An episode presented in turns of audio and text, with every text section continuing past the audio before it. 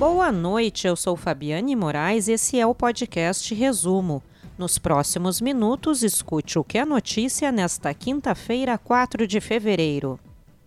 O trânsito está liberado no quilômetro 6 da ERS 401, próximo à ponte da várzea do rio Jacuí 1, em São Jerônimo. O local estava em meia pista desde ontem devido a danos no pavimento em razão das chuvas. A equipe do Dyer realizou nesta quinta-feira um reparo emergencial no trecho, que será consertado definitivamente assim que as condições climáticas permitirem. E a seguir, primeiro lote de insumos para a produção de vacina inglesa chega neste sábado ao Brasil vacina Covaxin da Índia será testada no país. Recuperados da Covid-19 deixam o Rio Grande do Sul e voltam para suas casas em Rondônia. O primeiro lote de ingrediente farmacêutico ativo para a produção da vacina Oxford AstraZeneca no Brasil deve chegar neste sábado. A informação foi confirmada pela Fundação Oswaldo Cruz, que fará a formulação e o invase das doses. O voo com os insumos, oriundos da China, devem chegar por volta das seis da tarde no Rio de Janeiro. E a vacina Covaxin da Índia será testada no Brasil. Instituto de Pesquisa do Hospital Albert Einstein deve começar em março o teste da fase 3, com previsão para o resultado em maio. Serão em torno de 3 mil voluntários testados em cinco centros de referência.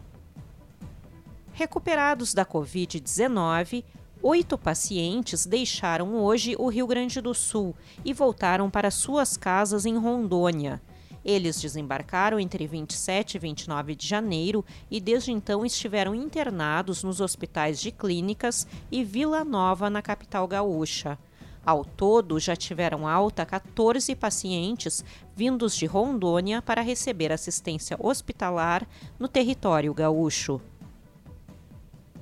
A linhagem de coronavírus presente na região norte não foi identificada no Rio Grande do Sul até o momento. A informação consta no boletim genômico publicado pelo Centro Estadual de Vigilância em Saúde nesta semana.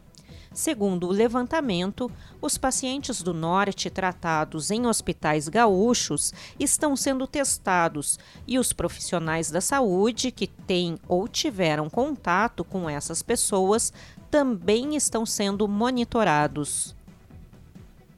O plenário do Tribunal Superior Eleitoral confirmou hoje, por unanimidade, a suspensão das consequências para quem não votou nas eleições municipais de 2020.